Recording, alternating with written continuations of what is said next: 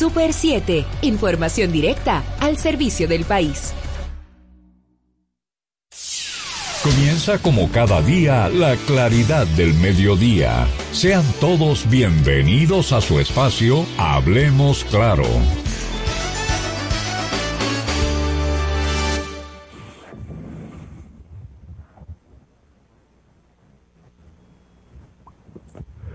Muy buenos días tengan todos ustedes. Gracias en este mediodía de jueves 8 de abril del 2021. Gracias a quienes están en sus casas, a quienes están en sus centros de trabajo, quienes van camino a algún lugar, eh, sea a trabajar, a almorzar o a descansar. Muchísimas gracias por su sintonía. Soy Carlos de Peñables y como cada día estamos compartiendo con ustedes en este la claridad del mediodía, hablemos claro, por la 107, 100, por la Super 7, 107.7 FM. Hoy jueves, jueves de arte, con Michelle Ricardo del proyecto Anticano. Hola Michelle, ¿cómo estás? Hola Carlos. Eh, ¿Puedes compartir contigo? ¿Me escuchas? Sí, hola, sí, sí, sí. Hola, hola, ¿cómo andas? Qué bueno. Y tenemos aquí igual a Rosalba Hernández, eh, con quien habíamos compartido previamente. Hola, hola Bienvenida, Carlos, Rosalba, hola Michelle, un placer, ¿cómo muchas están? gracias por, por otra vez atender nuestro llamado. Qué gusto de, qué gusto de, de tenerte por acá. Gracias, igual. Michelle, bueno, pues todo tuyo para introducir el tema de, del día y bueno, que podamos intercambiar eh, con amplitud con Rosalba sobre esto. Claro que sí. Eh, bueno, hay que recordar que estamos en abril. fe- Adelante, Michelle. eh, tenemos que recordar que estamos en abril, una fecha eh, fundamental en la historia, ese, esa revolución de abril del 65 que marcó eh, la vida de, de- del mundo moderno, de donde reafirmamos nuestra autonomía como nación y como república. Entonces es muy importante decir que en, el marco de la revolución de abril, el, el papel de los artistas fue fundamental. Se hizo eh, más adelante, en este mes estaremos hablando sobre eh, arte y liberación, eh, sobre Silvano Lora y su papel en este, en este movimiento y los demás artistas que le acompañaron en esta lucha revolucionaria. Para hablar de, del arte como, como ese, ah, ese medio para la transformación social, un arte que, que, promueve la revolución, el pensamiento, eh, el, el pensamiento crítico sobre todo, hemos invitado a Rosalba Hernández, quien es una artista visual, eh, una maestra de las artes visuales y que es una guerrera de las artes visuales también, que ha tenido proyectos eh, invaluables dentro de las artes. Y hoy estaremos hablando de Bienal eh, con Rosalba, enmarcando de que este año finalmente, después de seis años casi, de cinco años, no teníamos Bienal y eh, se ha retomado la Bienal. Entonces, para contextualizar a nuestros escuchas que no saben lo que es una Bienal, una Bienal es el concurso de arte eh, más importante, el evento de arte más importante de, algunos países, porque no todos los países tienen Bienal, que ocurre cada dos años mostrando las producciones contemporáneas de estos países. Hay bienales muy, muy, muy importantes alrededor del mundo, eh, como es la Bienal de, de Venecia o la Bienal de Sao Paulo en el continente. Eh, Rosalba, bienvenida. Yo quiero iniciar con una pregunta así general para ti, que nos hables un poco sobre el, la vez pasada, tú estuviste con nosotras y hablaste eh, que dijiste que no estabas muy de acuerdo con esa perspectiva de retomar esta, esta bienal, que eh, hay que decir que está en su vigésima novena versión. Eh, la primera bienal dominicana se hizo en el 1942. Y vamos a partir el diálogo de ahí. ¿Por qué no estás de acuerdo? Tú hiciste un planteamiento, quiero que abordes y abundes un poco sobre esta idea, Rosalba. Bienvenida. Hola, buenas tardes. Perdón, Eh, eh, mi- Michelle, eh, Michelle, eh, Rosalba, discúlpame, eh, discúlpame, Michelle, un segundo y Rosalba, una, una, una acotación para que ampliemos sobre el concepto. De, eh, eh, más que solamente la Bienal, eh, o sea, creo que en algún momento en, una entrevista previa, Rosa, habíamos hablado de esto de, de, los, de, cómo en, en la clase artística dominicana, el rol que jugaban los premios para el desarrollo y la evolución de, de, de la, no sé si llama la industria, pero sí, bueno, llamémosle la, industria cultural. Yo quería sobre, exacto, la economía naranja. Bueno, eso. Nada, te dejo, Rosalba, todo tuyo. muchísimas gracias. Bueno, pero eh, mira, lo que pasa es que eh, la Bienal como tal ha pasado como una transformación en los últimos gobiernos, de obviamente de los, del partido que tuvo en el gobierno. Y aún ahora con el nuevo gobierno no han dado, lo, como dicen los dominicanos, pie con bola. Porque si una Bienal nacional, como está estipulado, tiene que tener una comisión permanente o una comisión de, que se encargue de organizar la Bienal. Porque es importante. La Bienal primero necesita una estructura de ese comisionado para hacer visible la Bienal al público, a los artistas, a la sociedad. Y eso conlleva una serie de artículos, artículos y conveniencias propios de, de cosas necesarias bajo los los estándares legales del Ministerio de Cultura, todo lo que evoca el desarrollo cultural en República Dominicana, los derechos de autor, son muchas cosas. Entonces, el último decreto que se conoce en la República Dominicana dicta de 1998 sobre la Bienal, a donde tienen que estar integrados personas, por ejemplo, como el director o la directora. ¿Y, eh, por qué, Rosalba, Rosalba, por qué? No te escucho. Característica de decreto.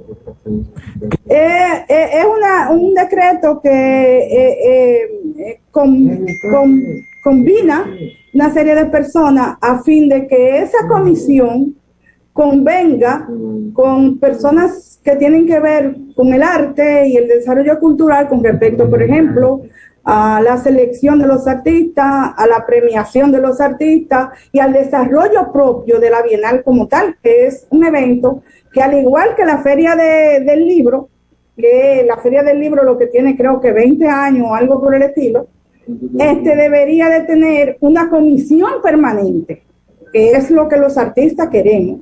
No queremos que vengan, que cada dos años me vengan a, a buscar a personas a veces que a uno no sé de dónde se la sacan y la ponen ahí y ni siquiera consideran lo que dice el decreto.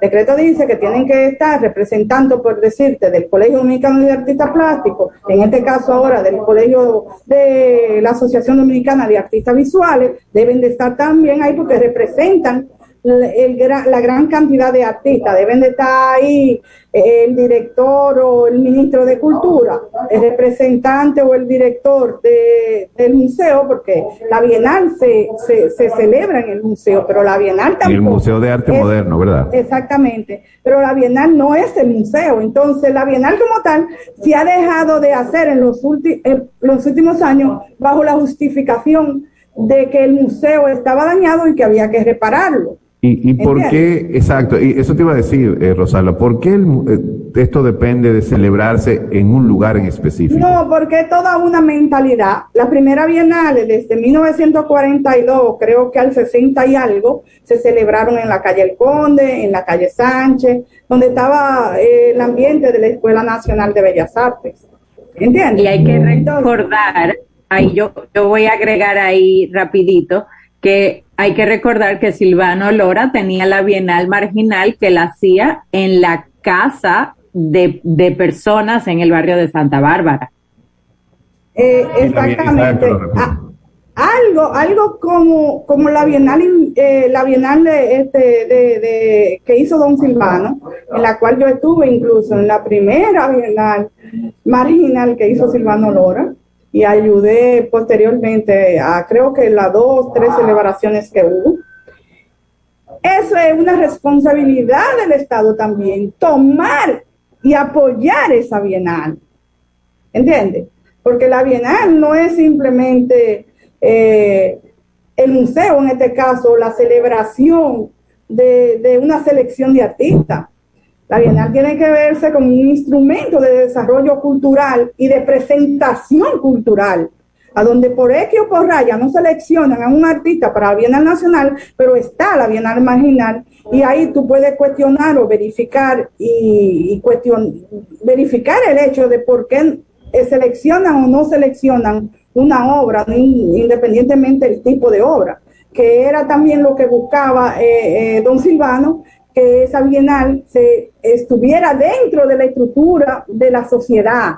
¿Y qué cosa más adentro de la estructura de la sociedad que una obra de un artista reconocido, de un artista profesional, esté en la sala de una casa humilde de Santa Bárbara? Es decir, no puede haber una compenetración más fuerte y que toda la comunidad cultural y la, y la parte que vive ahí comulgue y, y promueva ese, ese evento, es decir, sería extraordinario. Yo siempre he visto que ha sido el Ministerio de Cultura poco cauto con eso, porque hay que verlo como, como una manifestación que deben de estar todos. Y si no están en una, deben de estar en otra. Es así. Mira, la Bienal Nacional Dominicana, de hecho, es la segunda bienal más antigua del mundo. La primera bienal se celebró en Venecia en 1895. Nosotros somos la segunda del mundo, 1942. Hay países muy desarrollados que están comenzando a celebrar bienales recientemente. Estoy hablando, por ejemplo, de los países asiáticos que tienen una gran estructura, pero si tú verificas su historia, la mayoría de, de esas bienales son recientes, te estoy hablando de menos del 90 para acá, es decir, incluso del 2014, muchísimos países latinoamericanos la tienen en 2012, 2008, 2014. La Bienal, por ejemplo, de Cuba es de 1984, si no me equivoco, posterior totalmente a la Bienal eh, Dominicana. Y, y nosotros hemos sido como artistas maltratados porque la, Bienal es una manifestación que el pueblo como tal tiene derecho a ese conocimiento y a verificar qué está ocurriendo en cada artista cuando presenta una obra que ha pasado por un alto, una clasificación de varias personas preparadas para eso, dígase curadores y todo eso. Pero Salva, perdóname, una, una cosa, una acotación, o sea, eh, siendo la Bienal tan vieja, tan antigua, y de, bueno, de una tradición ya sería, vamos a llamarle así, o sea, en el siglo XX se convirtió en una tradición. Yo creo que los pilares, y te pregunto, los pilares de, de, este modelo de, de producción artística, de, de creación estética, tendrían que tener el sentido, para mí, estos pilares, me corriges, primero, eh, el primer pilar es eh, producir arte para eh, el servicio de un proyecto eh, de un proyecto colectivo es decir yo, yo produzco el arte para un sentido eh, de sociedad, para un tipo de sociedad que consuma ese arte. Eso es una cosa. Lo otro es, otra, otro, otro, otro pilar para mí importante de una bienal, debería ser, yo desarrollo artistas para algo. Es decir, la bienal sirve para exponer artistas nuevos y eh, pensamiento, o sea, y producción eh, creativa nueva. Y lo tercero es que la bienal debería servir para exportar el arte nacional no sé qué te parece si, si, si, eh, eso, ha sucedido. Claro que ha sucedido. Por ejemplo, recientemente yo estaba pasando este por por eh, ¿qué se llama? La Kennedy ahí cuando uno llega a la a la a, mano derecha, donde está la cuestión esta de la onda y todo esto, que hay un hoyo grandísimo ahí. Y yo me recuerdo perfectamente que en la Bienal del 2004, el 2006, algo así, la Bienal Nacional, alguien hizo una obra que se llamaba El hoyo del 2004. Pero sucede que ese jodido hoyo del coño, escúchame la palabra, sigue ahí Y, esa referencia de que era una crítica, en este caso, a ese gobierno que estaba de Hipólito Mejía, ese, esa referencia, eh, este, eh, ese estudio social y esa pieza que presentó ese artista, que ni siquiera recuerdo el nombre, me dio una historia. Y yo la contengo en mi, historia, en mi vida. Y, y, le doy ese valor para, que, qué sé yo, uno vincular una información con otra. Mira, las bienales se utilizan primero como estímulo para que cada pueblo conozca lo que sus artistas tienen en su capacidad creativa, en el pensamiento creador, cómo verifican un hecho social, lo transforman en una pieza de reflexión. La Bienal ayuda muchísimo a que los artistas sean reconocidos, porque a todo esto, si, si, si, si presentan, te voy a decir, 300 propuestas para una bienal, y solamente seleccionan 98, ¿qué tú piensas? ¿Que los otros 202 que estaban ahí no eran artistas? No, lo valoraron, lo valoraron en relación a, su, a, su, a sus capacidades de interpretación de una pieza X, que tiene un sentido, tanto como es la, la, la, la cultura en Europa, que la gente visita todos esos países europeos por verificar los museos, por verificar mirar todas esas obras de arte de, renacimiento, esas estructuras arquitectónicas, nosotros también tenemos ese valor. Que pasa que ese valor, el Estado como tal, nos lo ha robado en los últimos tiempos. Nosotros tenemos derecho a que un gran fotógrafo presente una pieza en la Bienal y la gente tiene derecho a verla. Pero si eso no sucede y no han quitado no solamente la Bienal, la mayoría de todas las galerías y proyectos culturales de este país. De, eso vamos a hablar, eh, eh Rosalba, eh, después de, este segmento, de, las, de las instalaciones o facilidades de exposición artística, pero, pero te dejo terminar y a Michelle con Entonces también, gracias. Entonces también este, la, la Bienal Nacional debería y es de hecho una herramienta de desarrollo cultural como una manifestación, un instrumento de uso para el desarrollo, por ejemplo, del turismo. ¿Por qué no? Si otros países, por ejemplo, la, mayoría del turista va a Cuba, los que van a Cuba, los que van, por ejemplo, a Brasil, en busca, hay un turismo que busca ese tipo de cosas. Eh, a Brasil se va a la Bienal de Sao Paulo y la gente va a eso a Venecia se llena y se queda sin un hotel porque la gente va a la Bienal de Venecia. Y la pretensión de todos los artistas, en el caso de la Bienal de Venecia, es estar ahí. Que el país represente, escoja tres o cuatro artistas y lo mande a esa Bienal Internacional a donde le dan un espacio y tú expones, con, tú te sientes orgulloso, es como un Félix Sánchez cuando estaba este, en la carrera esta que ganó. Y así mismo es para un artista. Entonces nosotros los artistas nos hemos sentido en los últimos tiempos dañados, maltratados, no solamente porque nos han robado la Bienal, porque nos la han robado en base a, justificaciones ilógicas, porque a todo esto la Bienal no es un lugar. Y a todo esto también, a la Bienal no le han querido hacer la comisión permanente que es necesaria. Igualmente como la tiene la Feria del Libro. ¿O acaso se nos olvidó que hubieron estructuras en la penúltima Feria del Libro que tenían espacios de diseño que, eh, que costaban 20 y 30 millones? Entonces, para un libro, otro defecto que tiene la Bienal Dominicana es que debe de hacer el libro a tiempo, entregarlo.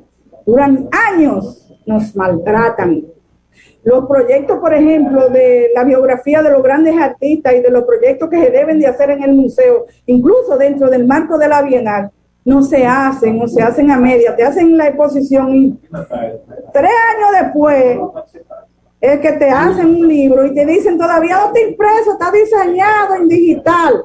¿Tú me entiendes? Pero, eh, a mí me parece que hay una debilidad más que crear no sé si, no, quiero pensar que es intencional. Yo, yo te voy a decir algo aquí humildemente. Yo no, yo no quiero pensar y no voy a pensar que es intencional. Yo siento que hay una que hay un tema de desconocimiento de función de, de, cómo funciona la cultura y del potencial de la cultura per se. Eh, nosotros, totalmente de acuerdo contigo. Nosotros eh, tenemos, por ejemplo, hay un tema aquí importante que ha mencionado Rosalba, que es la función social de ese arte, que se, que se, cómo se relaciona ese arte con la sociedad. y hay algo. Eh, perdóname, tenemos que hacer una pausa eh, y regresamos en breve con ese punto exacto ahí de la función social del arte y el otro aspecto de, de las galerías y, la, y las ausencias de, de lugares donde, donde celebrar el arte, porque el arte para mí es, celebra, es, es, es imperativo su celebración. Regresamos enseguida, estamos en Hablemos Claro en Jueves de Arte. Volvemos en breve. Estás escuchando Hablemos Claro ¿Quieres importar o exportar algún producto? Alfridomsa, empresa líder en la industria frigorífica con un servicio de calidad y política de control bajo los estándares internacionales en nuestros almacenamientos, almacenes generales, almacén fiscal, frigorífico, programas de pignoración y transporte de mercancías con aliados estratégicos en Europa, Estados Unidos y cualquier parte del mundo. Alfridomsa, seguridad, rapidez, tecnología, y eficiencia. Contáctanos al 809-549-1003 y síguenos en nuestras redes sociales como arroba alfridomsa. Alfridomsa, líder en la industria frigorífica.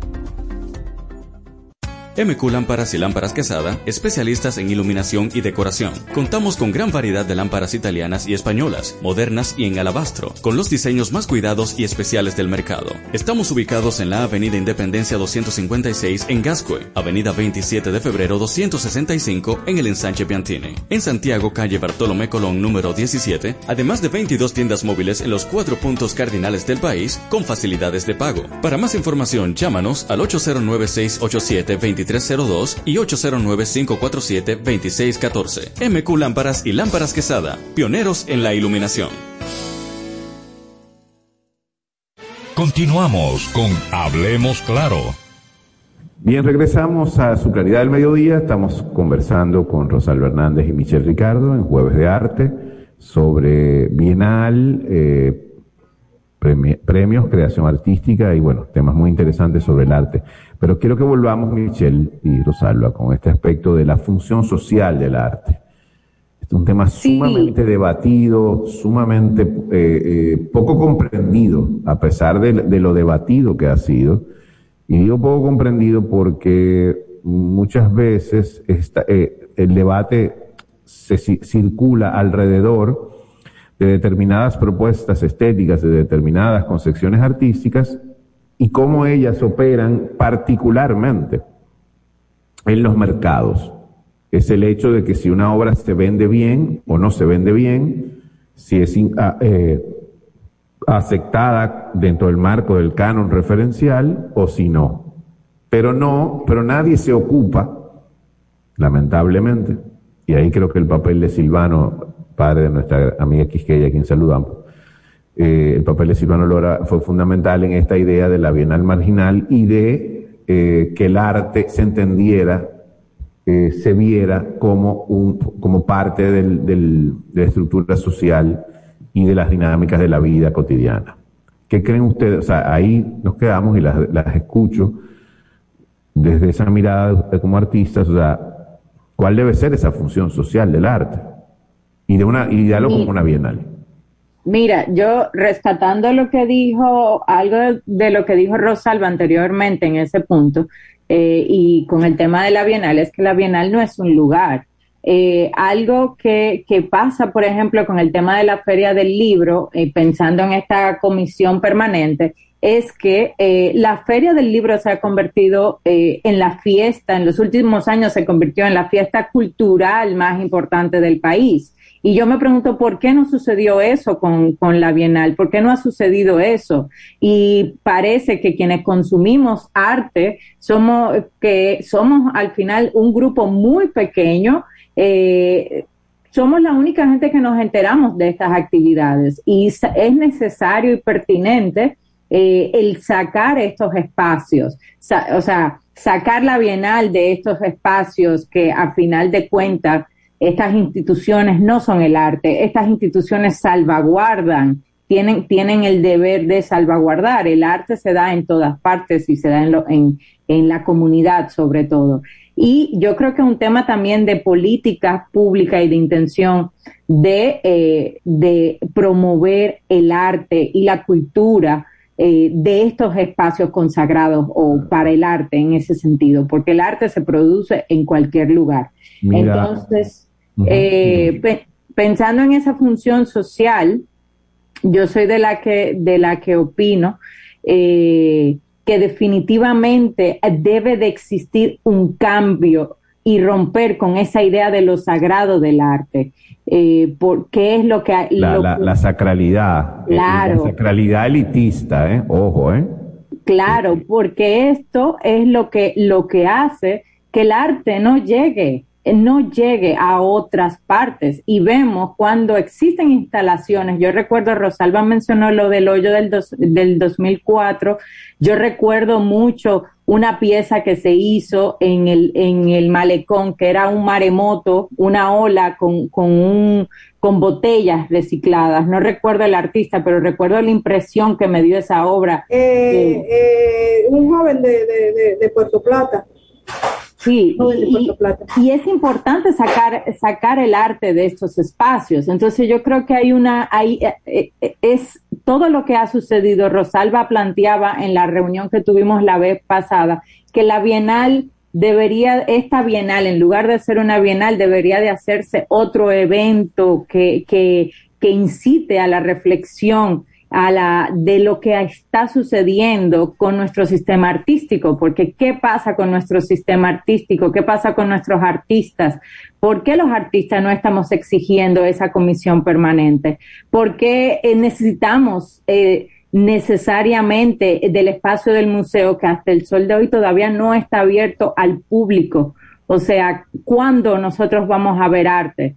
Entonces, eh, bueno, Rosalba, no sé qué tú opinas de esa eh, Mira, sí, mira, yo por ejemplo pienso que hay que dar por hecho que las personas que nos representan en los diferentes estamentos culturales y sociales que son necesarios, no tienen la calidad que tuvieron viejas glorias, por así decirlo, porque mira, para en 1970 y algo, Balaguer crear, y tengo que mencionarlo obligadamente, eh, Trujillo en 1942, crear y aceptar todos esos artistas que vinieron y aprovechar, que vinieron de Europa y de España, y hacer la Escuela Nacional de Bellas Artes, ah, había, que, tener, había que tener un pensamiento. Entonces, perdona que te interrumpa, perdona, debo detenerte un segundo y como cientista social debo aclarar que tú lo dices con justa razón, es el fascismo. Tenía una industria cultural muy importante. Eh, hay una cineasta muy famosa, ahora se me va el nombre, El Triunfo a la Razón, creo, es, es un documental eh, monumental en relación al fascismo. Igual todos los sistemas totalitarios del mundo utilizan la industria cultural como mecanismo de propaganda y de, manipulación de la psicología de las masas. O sea, ahí el arte es imperativo porque el arte, el, arte es evasión de la realidad en ese contexto, de la realidad que oprime. Eso es muy interesante, eso después podemos eh, tratar un eh, programa eh, solamente de eso. Sí, pero, pero, pero ojo con esta parte. Ajá. Eso ocurrió y sigue ocurriendo hoy por hoy. En muchos países del mundo Después, mira, después de, las necesidades que implica el ser humano, vivir, existir, comer, tú tienes que tener arte, tú tienes que tener literatura, tú tienes que tener todos esos contextos que implican la creatividad del ser humano, porque no es posible entender una sociedad que haya sido, que yo, mil años atrás, sin el arte. Es, de hecho imposible. A mí no me importa cómo comía Tutankamón, por decirte, o cómo vestía, pero me importa muchísimo incluso también me importa, me importa muchísimo lo que implica cómo él lo hizo y lo que hacía y lo que pensaba y por qué creaban lo que creaban. Entonces nosotros vamos como país, como país, como sociedad, a un punto de olvido sobre las cosas. La Bienal Nacional, por ejemplo, es la estructura cultural más antigua de República Dominicana y la más dañada en los últimos 30 años, yo no digo 20, en los últimos 30 años. La única que no tiene un presupuesto claro. parece que hay un accidente, pero... Apaga eso, por favor. La única que disponen de poner a cualquiera para ciertas cosas. La única que disponen de decir, no, ahora no, el próximo mes en el 2017, no en el 2019, ahora no se puede, el museo no está. Hay también un pensamiento en, crisis de los artistas dominicanos. Eso te iba a decir. Que ahora también los artistas dominicanos, todos quieren ser funcionarios. Pero, pero, pero, perdón, Rosalba y Michelle, yo te entiendo, de verdad, claro que sí, y no es eso no escapa a la realidad de otros sectores, ¿eh? o sea, no es una novedad. Lo que pasa con la Bienal de Arte pasa en muchísimas esferas de la vida dominicana. Ayer conversaba yo con una amiga eh, eh, investigadora, igual que yo, en materia de, ella en materia educativa y yo en materia social, de cómo eh, las ciencias sociales dominicanas tienen una aguda crisis de, de novedades, de pensamiento creativo y con un librero muy importante de la ciudad hace unos meses me decía lo mismo. Va a llegar un momento donde no va a haber obras dominicanas de ciencias sociales sustanciales en, el, en, la librería. Simple. Y es porque no hay producción en este momento. O sea, y, me decía esta amiga, ah, pero es, sociología, puede, no la hay. Puede haber un caso o dos muy, muy escasos y aislados. O sea, que no se trata solamente de la producción artística. Lo que pasa es que es una sociedad que se ha centrado en la inmediatez y en el espectáculo. Y, en el espectáculo coyuntural. Por eso... ¿Tú puedes, creer que todavía en las universidades dominicanas eh, el único libro que, ponen para los estudiantes de sociología es de Juan Bosch de 1950, qué sé yo? No, el, de la, el de composición social dominicana, que es un... Eh, exactamente, pero es un libro extraordinario, pero, pero caramba. Pero hay otras cosas. No, pero yo siempre, siempre he dicho, y es un tema pendiente, o sea, Composición Social Dominicana se escribió en 1968. Esa composición social dominicana ha cambiado. Totalmente. Totalmente, y no hay nadie que haya podido sentarse a actualizar esa obra por un elemento muy importante. Porque lo que amerita esa actualización es una consagración total al proyecto. Y entonces la, la, economía, el, sobrevivir económicamente no te da margen para eso, que es algo que les afecta a los artistas eh, eh, con mucho más agudeza en algún momento. O sea, ah, perfecto, yo tengo que dedicarme a hacer la gran obra dominicana, la gran pintura, o la gran canción, o la gran obra de teatro. Ajá. Y, y, el, y el supermercado, y los servicios eléctricos, y el agua y el transporte. Ahí, Carlos, es donde entra la necesidad de establecer unas políticas públicas. Yo por eso es que opino que necesita, se necesita una renovación en materia, bueno, aquí se necesita una renovación prácticamente en todo en el país, pero hablando de, lo que nos compete, que es el arte, se necesita una renovación eh, de estas políticas públicas culturales, en temática cultural porque los artistas, siempre los artistas somos de ese estrato que más eh, realmente es violentado eh, por el sistema, porque como tú dices, crear, producir una obra es dedicarse toda la vida. Tenemos muchos artistas que se tienen que dedicar hablar. a otra cosa. Oye, y, y, hablemos luego un poquito más tarde del tema de la, de la educación, de la pedagogía de las audiencias. Claro. Porque, eh, eh, y luego de que tenemos este público. segmento, me gustaría que dedicáramos el último segmento. O sea, perfecto, la Bienal se va a dar, los artistas van a producir, y eso va a suceder. Pero, ¿qué pasa con las audiencias? la valoración intrínseca, o sea, las sensibilidades estéticas, la interpretación de, una obra, la, codificación cerebral, lo que sucede en el cerebro de, quienes visualizan estas obras, qué pasa con los niños y el arte, con, con los adolescentes y el arte, y con la juventud en general y el arte. Fíjate cómo esto no es solamente la oferta, sino qué pasa si las audiencias no elevan sus sensibilidades, que se convierten luego en exigencias. Sí, entonces ahí tú, debes de preguntarte también por qué el Estado está invirtiendo tanto dinero en hacer bachiller en arte, para que ese estudiante vaya luego a la Escuela de Bellas Artes y posterior, seguramente, porque las licenciaturas son necesarias, a una, a una universidad. en promedio, nosotros hemos deducido que se gasta por familia, por estudiante, entre Estado y familia, más de 8 millones de pesos en esa educación. Entonces, si tú me quitas todas las galerías, me quita la bienal, me quita las bienales, porque no es una bienal que no han quitado, no han quitado las bienales, me quita todas las propuestas culturales, me quita toda la casa de la cultura, me quita la, galerías también, y las repito, ¿para qué tú estás fomentando esa, ese profesional en esa área?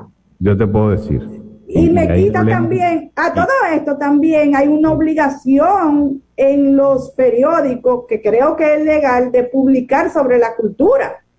Aquí se está hablando de otro tipo de cultura, pero todas las publicaciones que se hacían hace 15 años atrás ya no se hacen.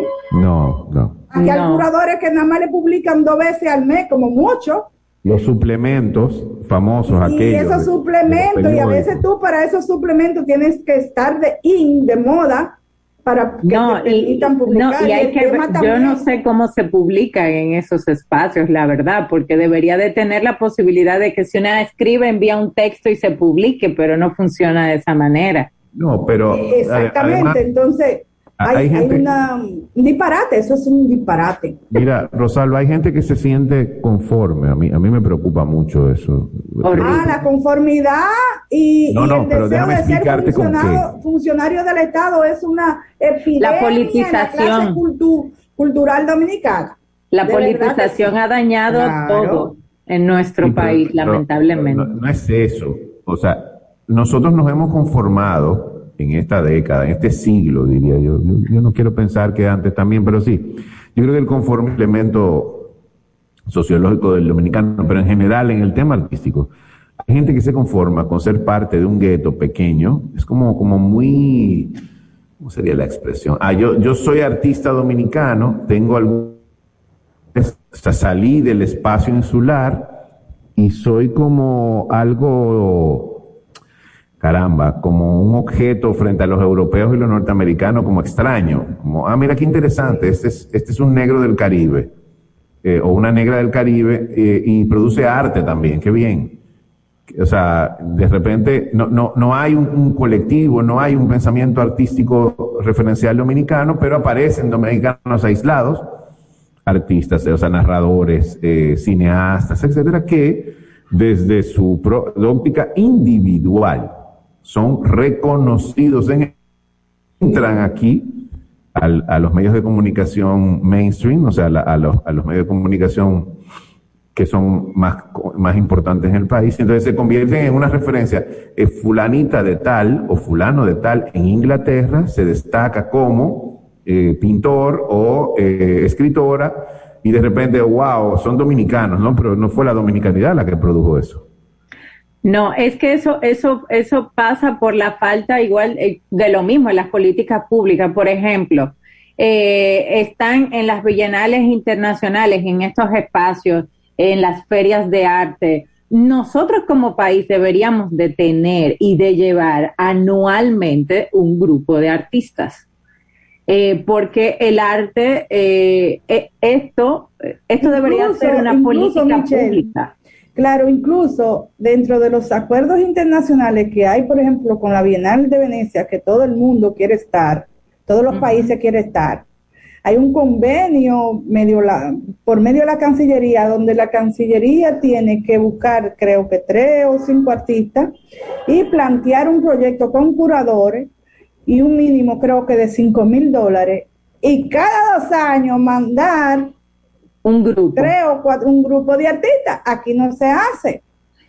Aquí no se hace porque también hay una manipulación de los que han ido. no se hace como se debe de hacer y la veces que se ha hecho es porque los artistas han buscado a los patrocinadores y buscan y se, y se ponen ellos. Bueno. Mira, Rosalba, a mí no me gusta, perdón Michelle, no, no me gusta el diván.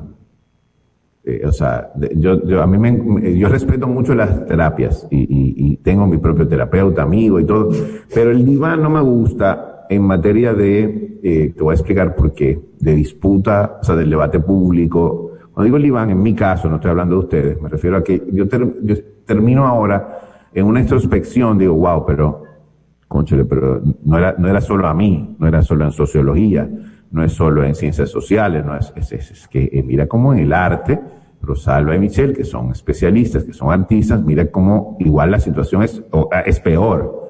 Entonces, digo esta introspección y el mal Iván, porque uno se queda pensando solo y dice, caramba, pero ¿qué, se puede hacer? O sea, ¿qué es lo que, cómo se puede construir, construir esto de otra manera? O sencillamente salir corriendo.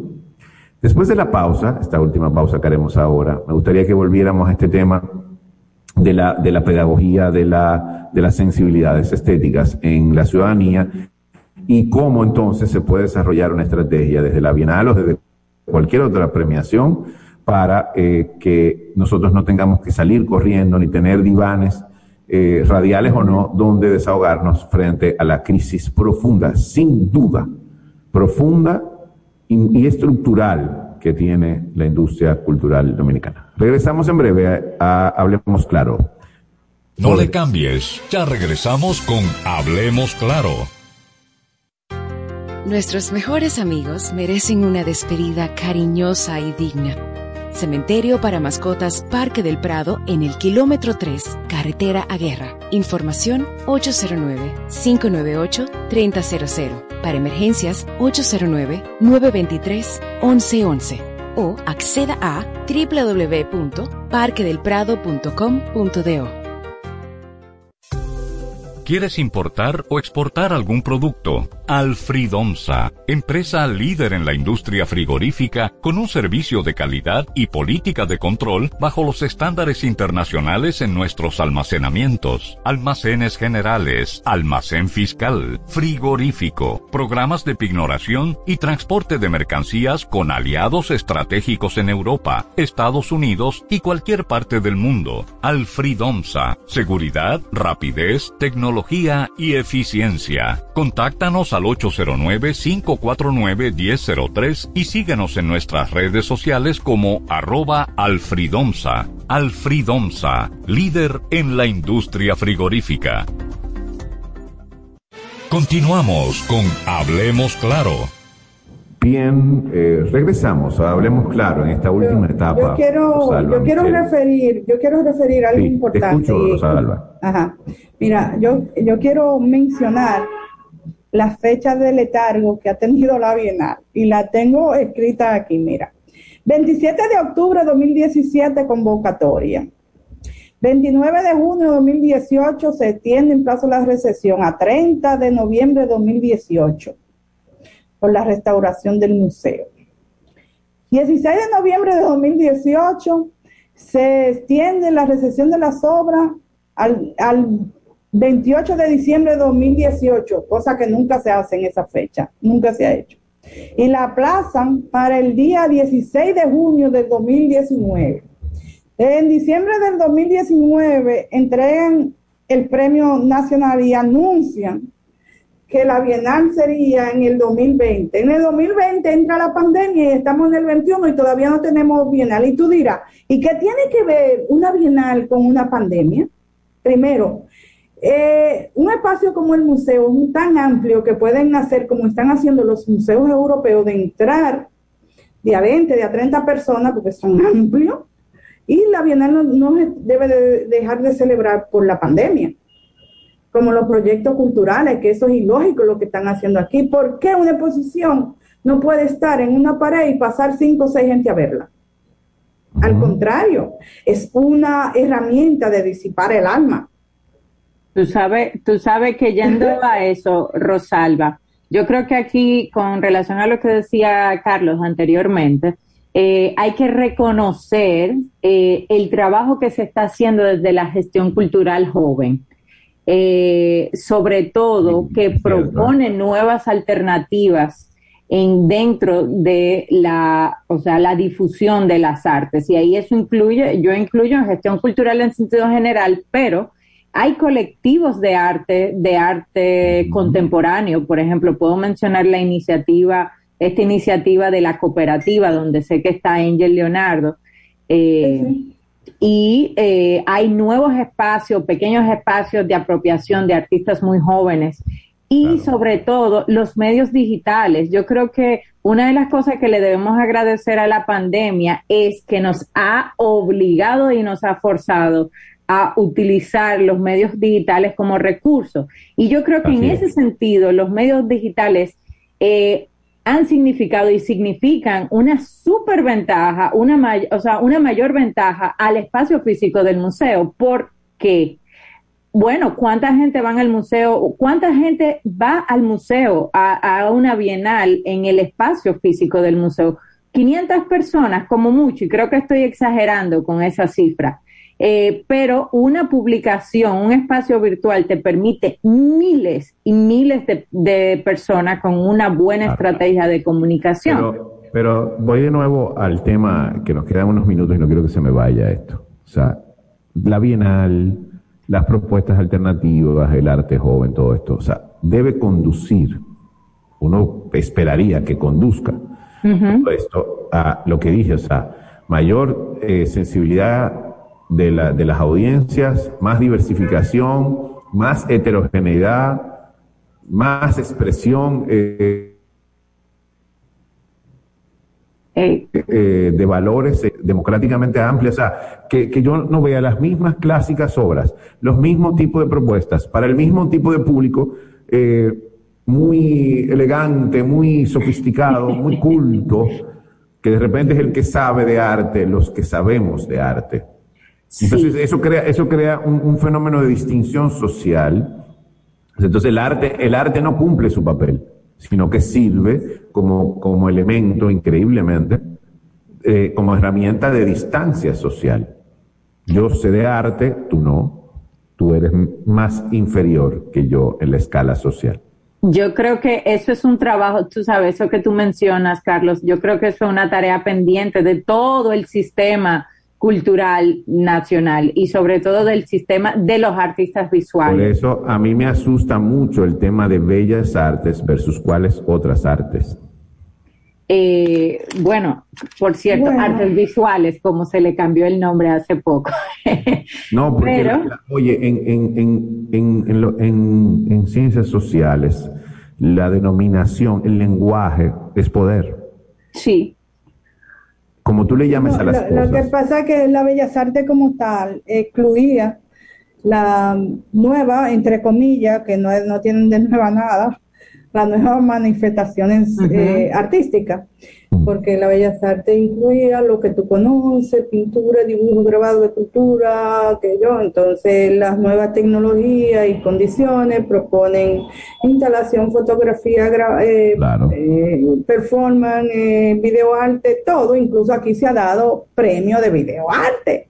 ¿Y cómo deberían de estar motivando eso en la Escuela Nacional de Bellas Artes? Deberían de darle esa herramienta a esos estudiantes. Y mira recientemente los podcasts. más se usa hoy. ¿Eh? Sí. El uso de los podcasts como medio de comunicación es un arte, sin duda. sí, el otro día no, hablando la tecnología nos ha dado muchas, muchas nuevas formas de producir arte hay inclusive, eh, está todo esto del arte digital, ahora mismo no tengo la palabra, pero eh, desde la invención de la computadora se está, hay un arte visual exclusivamente basado en tecnología. Claro. Entonces. Eh, incluso, Michelle, mira, eh, la, lo, lo matérico también a nivel tecnológico se ha transformado. No es igual la calidad de los materiales de hoy día que lo que teníamos hace 20 o 30 años atrás. Y hay claro. materiales pictóricos, por decirte que tú lo dices, lo quiero mineral, lo quiero vegetal, lo quiero de tal, lo quiero de este color, no combina con este, porque son industrias que están dedicadas a eso y eso se ha transformado. Entonces, hasta la, hasta la, paleta de colores. Sí, sí, no, todo eso ha cambiado. Todo eso ha cambiado. Entonces, incluso el libro que es la Biblia de la cuestión de los materiales de arte de un alemán de 1960, lo han tenido que llevar a la, a, la actualidad y cada cierto tiempo le hacen una actualización porque el libro requiere nuevas actualizaciones sobre la base de los materiales. Entonces, tú como una institución cultural que es el CODA, negarte a que, le, a que el CODA se llame, por ejemplo, Colegio Dominicano de Artistas Visuales, tú estás negando la posibilidad que todos los artistas converjan en esa institución. Mira, hay algo que a mí eh, creo que era Walter Benjamin, el filósofo, no recuerdo, pero con el tema de la tradición y de la, o sea, hay gente, eh, no sé si llamarles preservacionistas, que es las personas que no aceptan que el arte evolucione y amplíe el espectro de participación, es decir, de la democratización del arte sagrado, o, lo que decía Michel, de, la sacralización de, este arte distante. Y, eh, eh, eh, perdóname, Carlos, en ese aspecto hay que tener un chinchín de cuidado, porque, por ejemplo, con la democratización, que sé que no es en ese sentido, que lo dice, que sucedió, por ejemplo, la socialización del arte en Venezuela, eso acabó con esa estructura cultural que tenía ese país no, no, bien porque, Yo estoy de acuerdo a lo que yo me refiero, no, porque ese es el uso otra vez en Venezuela del lado, con el dolor de mi alma lo digo, del lado de los sectores que estaban llamados a hacer otra cosa. Esa, esa, esa degradación del arte es muy típica de los sistemas totalitarios. Por eso te decía al principio, no solamente el fascismo, en la Unión Soviética pasó. El arte, el, famoso realismo, o sea, el arte al servicio del proyecto, que es un tema luego, Michel, que, que podemos tratar más ampliamente porque el arte soviético y el arte en general del, llamado eh, comunismo y de, la, en, el propio Chile, al servicio de un proyecto político. No, y eso siempre ha ocurrido, ¿eh? Eso, siempre ha ocurrido. Eh, eh, esos, esos dictadores no tenían la locura en la cabeza de buscar lo peor Aquí tenemos eso y miran esos mamotrecos que están ahí en la Plaza de la Bandera y en todos los lugares de este país. ¿Qué tú crees que sucede con eso? Es una estructura corrupta. Perdóname que te que ya casi al cerrar. Perdóname, pero yo me tengo que aprovechar. No, por Dios, para eso estamos aquí. Me encanta compartir contigo y, con Michelle este espacio de esta manera tan, tan nosotros, haciendo nosotros estamos conversando como si fuéramos en, en el comedor. Igual eso, eso es para servir a la gente, o sea, tampoco en los medios de comunicación se pueden volver, igual en la sacralidad famosa esta, ni en la chabacanería, son los dos extremos. Eh, estamos transmitiendo desde, o sea, entonces uno casi durmiéndose, o el otro lado es toda esta, esta relajación y degradación del discurso eh, mediático en el nombre de un punto de vista artístico y mediático en ser auténtico, primero que nada, y sobre todo en ser eh, eh, legítimamente verdad, eh, verdad, o sea, llevar, servir información verdadera, hasta donde se pueda interpretar la verdad, porque la verdad es tan relativa, pero uno éticamente tratar de aproximarse a eso. En síntesis y finalmente, a mí me parece, Rosalba, y te dejo aquí en el último minuto con Luis y a Michelle, a mí me parece que a nosotros nos hace falta más allá que lo hemos hablado antes, de una política pública, de un programa, una visión del arte dominicano, a qué es que le vamos a llamar arte dominicano. Cuando tengamos eso claro en este siglo XXI, navegaremos más allá del sector público o privado hacia una reivindicación y real respeto de la clase artística dominicana. Pero si no tenemos un proyecto una filosofía del arte, o sea, una, forma de pensarla, el arte, no va a funcionar. Rosalba, tu última intervención, en 10 segundos. En el, 2010, en el 2002 nosotros teníamos creo que 10 revistas de arte y publicaciones de manera recurrente. No lo tenemos ahora. Pero ¿cómo tú puedes ir a discutir sobre política de Estado de arte con funcionarios que no entienden que compren en IKEA y en cualquier sitio cualquier cosa y que no entienden lo que es el arte y la cultura, no lo comprenden, no lo aceptan. Entonces tú disponerte a discutir con ellos es tonto. Lo salva. mi parte es tonto. Mira, la ley de mecenazgo, ¿por qué tú crees que está como está? Que ese otro aspecto. Pero mira, ¿Por qué un debemos, debemos tiene que tocar. ser un herramiento social? quiero, Michelle, anota eso. La ley que- de mecenazgo, sí, eso Pero la ley de mecenazgo y la ley de teatro debemos tocarla. Gracias, Rosalba. Volveré, me encantaría tenerte otra vez con nosotros acá para que hablemos de esos, de esos proyectos. Michelle, gracias. Eh, esto fue Hablemos Claro hoy. Tenemos que despedirnos lamentablemente. Volveremos el próximo. La, la agradecida soy yo, de verdad que sí, porque es una oportunidad de, y un estímulo, porque sé que muchas personas les gusta que le hablen de esto, porque muchos jóvenes y artistas están callados ante la insolencia del Estado como tal frente a, a arte de este país. Y la pintura dominicana existe, ahora que no está valorada es otra cosa, pero Gracias, existe. Rosalba. De verdad, gracias. Michelle, un abrazo. Esto fue Hablemos Claro de hoy. Quédese con la 107.7 FM y la Cuestión Radio en breve. Un placer. Hasta mañana. Super 7 FM, HISC, Santo Domingo, República Dominicana.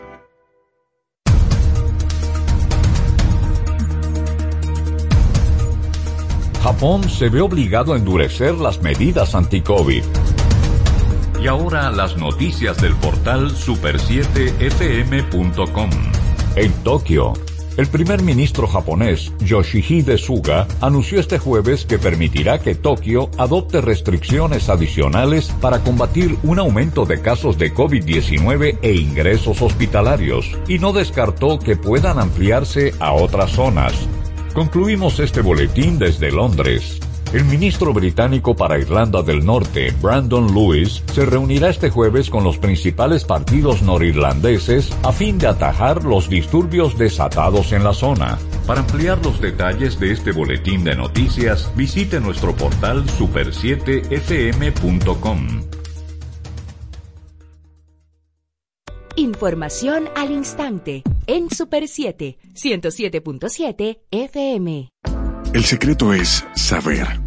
Saber cuándo acelerar y cuándo parar. Cuándo trabajar y cuándo disfrutar.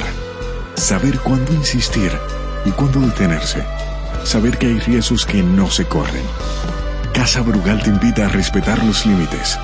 Ese es el verdadero secreto de la libertad.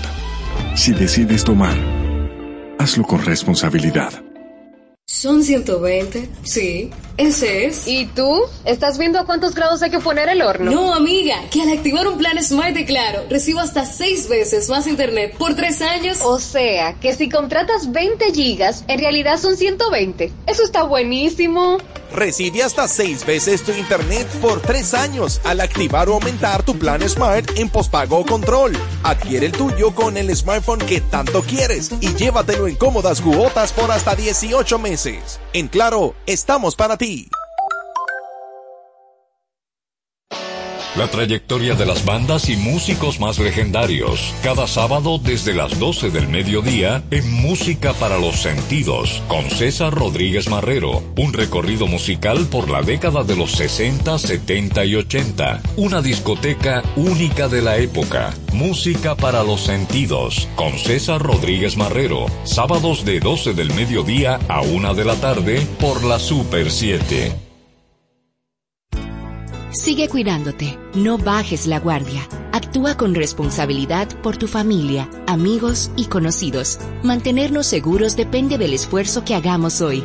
Es tiempo de mantener el optimismo. Juntos podemos lograrlo. Somos Super 7. Sus trabajos, sus ideas, sueños y logros nos hacen admirarlas. Conoce las historias de 10 mujeres dominicanas que nos invitan a crecer, a intentar, a tropezar y a levantarnos. Cada jueves a las 7 de la noche, Mujeres que Inspiran, bajo la producción y conducción de Emelyn Valdera por la Super 7 y todas sus plataformas digitales. Síguenos, arroba Super 7 FM. Nuestra programación a solo un clic.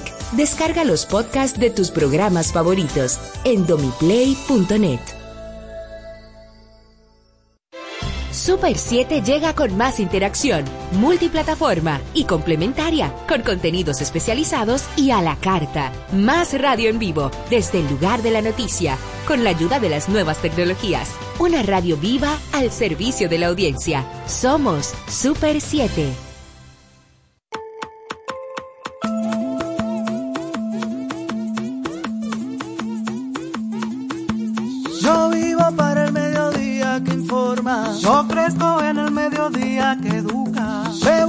Conocimiento en todas sus formas. Yo soy denuncia, noticia y cultura.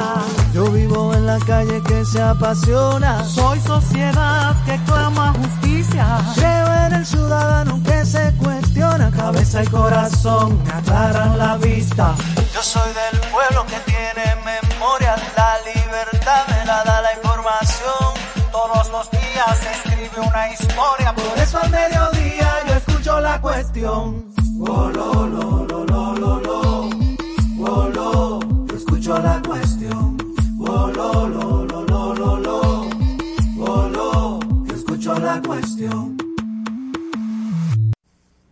Muy buenas tardes amigos de toda la República Dominicana que nos sintonizan a través de la Super 7, 107.7 FM en todo el territorio nacional, a través de internet en la página web super7fm.com, en streaming a través de las cuentas de Facebook y Twitter de la Super 7, Super 7 FM y el podcast diario de este programa lo sube a las plataformas digitales Domiplay. Hoy Patricia Solano no estará con nosotros. Eh, su padre está siendo homenajeado, el maestro Rafael Solano, por su natalicio. Así que ella se reintegra mañana a este programa, probablemente con algunas historias sobre ese homenaje que en el Ministerio de Cultura se le está haciendo hoy a su padre. Pero tenemos muchos temas a tratar en el día de hoy, varias entrevistas también. Vamos a hablar sobre la elección de la nueva Cámara de Cuentas, esa decisión que tiene que tomar el Senado, que originalmente se había anunciado para hoy, pero que parece que no será así. El reclamo ciudadano de una Cámara de Cuentas independiente y eh, hay un tranque entre los senadores, nos vamos a enterar en el programa de hoy. También vamos a hablar sobre el tema de las bebidas adulteradas y en específico sobre esta bebida tan popular a través de las redes sociales, Mondays, que ha estado ligada a varios de los fallecimientos que se han dado en los últimos días. Eh, algunos de los representantes o distribuidores de, de esa marca han hablado, pero también la DGMAP de Salud Pública. Y vamos a conversar sobre este tema con Altagracia Paulino, quien fue directora de Proconsumidor. Vamos a ver cuáles, eh, cuáles reglamentaciones se pueden estar violando en el caso de esta bebida. Esos son algunos de los temas de hoy. Vamos a querer, por supuesto, que ustedes participen con nosotros a través del 809-565-1077. Vámonos con las noticias. La vista, yo soy del pueblo que tiene memoria, la libertad me la da la información. Todos los días escribe una historia, por eso al mediodía yo escucho la cuestión. Oh, lo, lo, lo, lo, lo, lo. Oh, lo, yo escucho la cuestión. Oh, lo, lo, lo, lo, lo, lo. Oh, lo, yo escucho la cuestión. Bueno, originalmente se había dicho que la comisión que conformó el Senado para escoger a los nuevos miembros de la Cámara de Cuentas rendiría ese informe al Pleno en el día de hoy, que probablemente hoy mismo se, se votaría. Hoy el Senado ha conocido también la solicitud del presidente de 45 días más de estado de emergencia, pero por supuesto esto era lo que más se estaba esperando. Se sabe que el, eh, la extensión del estado de emergencia se la van a aprobar pero los ojos del pueblo están puestos sobre quienes van a conformar ese órgano de control que está supuesto a auditar a todos los demás, eh, a todas las demás instituciones del Estado y que es fundamental para la lucha contra la corrupción. Pero eh, al parecer necesitan más tiempo o hay algún tipo de tranque. Vamos a escuchar lo que dijo el senador Félix Bautista a su llegada al Senado esta mañana. Esos avances consisten fundamentalmente en que fueron ya entrevistados todos los aspirantes. Eh, todos los, todos los 15 aspirantes que envió en cinco ternas la Cámara de Diputados y hoy se va a rendir un informe de gestión. Todavía la comisión no ha decidido sobre el fondo de cada uno de los postulantes. Eso será la próxima semana. No hay ningún tranque porque todavía no hemos llegado a, a la dice que no hay consenso, se dice que no hay consenso. ¿Qué consenso? ¿A qué consenso? fondo de cada uno de los postulantes. Eso será la próxima semana. No hay ningún tranque porque todavía no hemos llegado a, a la Se dice que no hay consenso, se dice que no hay consenso. ¿Qué consenso? postulantes. Eso será la próxima semana. No hay ningún tranque porque todavía no hemos llegado a, a la Se dice que no hay consenso, se dice que no hay ningún tranque porque todavía no hemos llegado a, la Se dice que no hay deliberación. consenso, se dice todavía no hemos llegado a, la Se dice que no hay deliberación.